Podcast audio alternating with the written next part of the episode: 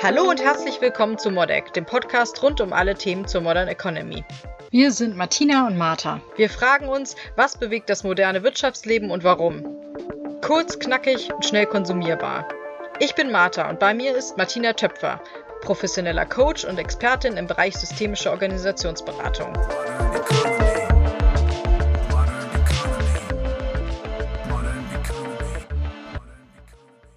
In der aktuellen Folge sprechen wir über Chancen und Herausforderungen in der Krise. Wo liegen denn deiner Meinung nach die größten Herausforderungen in der Krise? Wir sind ja eben in Deutschland eben sehr stark durch den Mittelstand geprägt und dadurch ähm, ist das größte, die größte Herausforderung, dass wir uns im, immer gerne auch mit dem Vertrauten umgeben. Und vertraut ist, es wird schon gut gehen. Der Rheinländer sagt, es hätte noch immer gut gegangen. Und das sind aber genauso Verdrängungsmechanismen. Auf der einen Seite schürt das Hoffnung, auf der anderen Seite tut einem das kurzfristig gut. Aber sich der Realität zu versperren, hat halt diese große Gefahr, dass es einen dann doppelt und dreifach zurückschlägt, wenn es auf einmal eben nicht mehr rosig ist, wenn es eben auf einmal hart wird. Und deswegen ist diese offene Kommunikation einfach so wichtig und wirklich das Miteinander auch wieder zu stärken. Vor welchen Problemen stehen Unternehmen aktuell in der Krise? Große Herausforderung ist natürlich, die Situation zieht sich jetzt nicht nur über Tage und Wochen, sie wird sich über Monate hinziehen. Das heißt, Arbeitsbedingungen werden sich langfristig verändern. Manche Firmen wird es nach der Krise nicht mehr geben. Andere wird es geben und es werden neue Stränge aufgemacht. Also wir erleben jetzt gerade gezwungenermaßen, welche Dynamik in Homeoffice stecken kann. Auch das können ja Ideen sein, wie wir agiler und dynamischer, flexibler in die nächsten Jahre gehen werden das richtig technisch umzusetzen, das menschlich mit der Führungsebene richtig umzusetzen, sind, glaube ich, große Herausforderungen, die aber immens große Chancen birgen.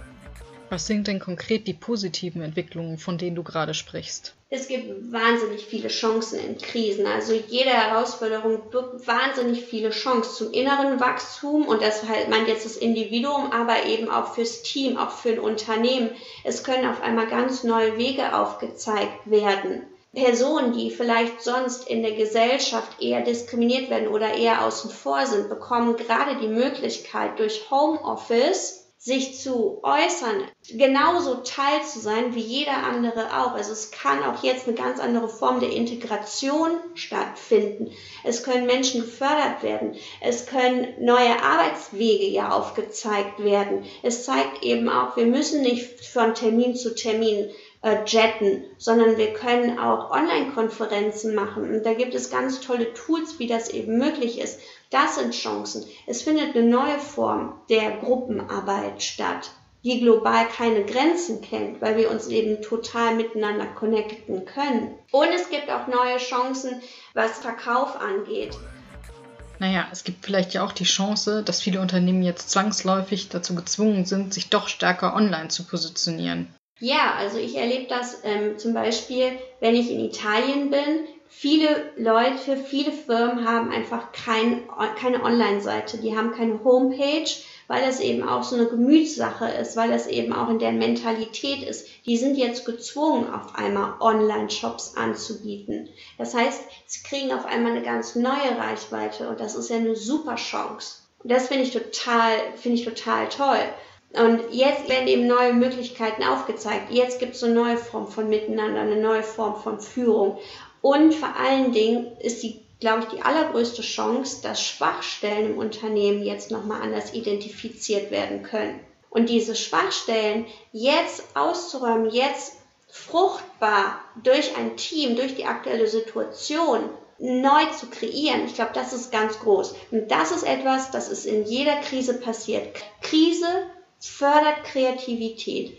Krise führt zur Innovation. Und das ist das ganz große Plus, was, das ist die größte Chance, die wir jetzt haben.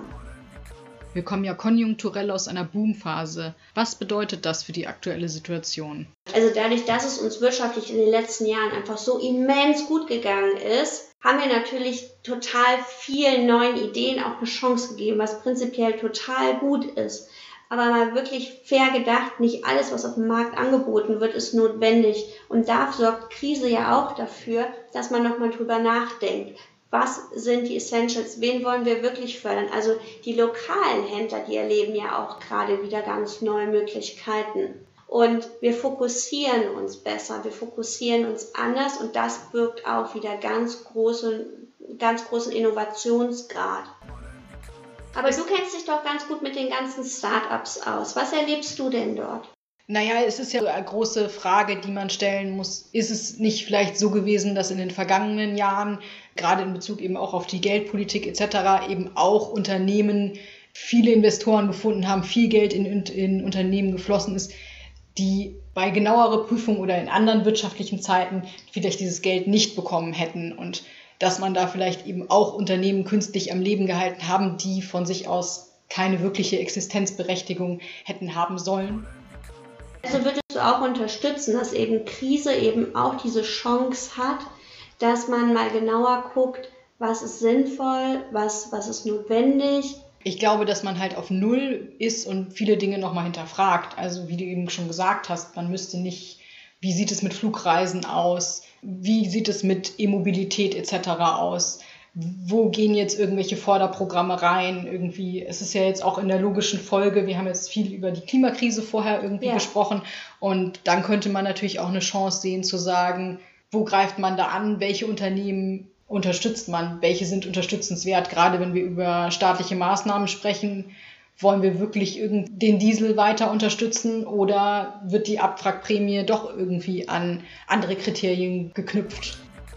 Genau, ich glaube, es ist eben auch eine bewusstere Entscheidung beim Endkonsumenten. Ne? Also eine bewusstere Entscheidung, mit wem möchte ich arbeiten, von wem möchte ich ein Produkt kaufen, wo möchte ich jetzt gerade Essen holen und wen will ich gerade auch lokal unterstützen. Sind es jetzt die großen Ketten, die einfach immer da sind, oder möchte ich mich spezialisieren auf die, wo ich auch die, die, die Werte unterstütze. Und das ist ganz spannend.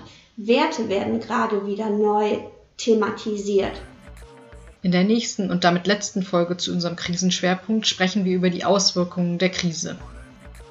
Wenn ihr wissen wollt, wer hinter Modec steckt oder was unsere nächsten Themen sein werden, geht doch einfach auf www.martinatöpfer.com mit OE geschrieben.